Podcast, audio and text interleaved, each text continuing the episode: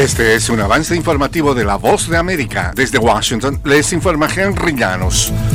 En reunión realizada en la Casa Blanca, el presidente de Estados Unidos, Joe Biden, pide al Congreso evitar un cierre de gobierno. Nos informa Paula Díaz. El presidente Biden se reunió este martes en la oficina oval con el líder de la mayoría demócrata del Senado, Chuck Schumer, el presidente de la Cámara de Representantes, el republicano Mike Johnson, el líder de la minoría demócrata de la Cámara Baja, Hakeem Jeffries, y el líder de la minoría republicana del Senado, Mitch McConnell, en un intento de evitar el cierre inminente del gobierno federal.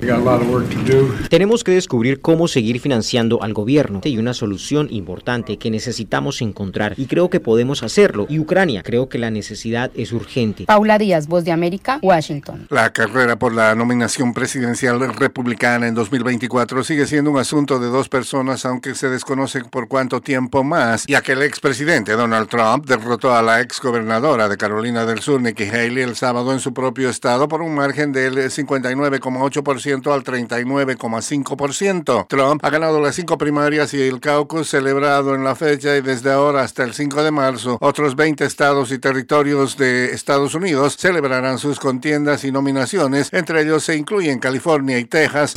Hollywood, Broadway, teatro, redes sociales, fotografía, estilos de vida, jazz, festivales y conciertos, premios a lo mejor del cine.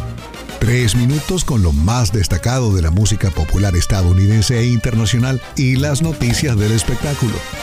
De todo un poco en el mundo del entretenimiento de lunes a viernes con un servidor Alejandro Escalona, desde La Voz de América en Washington.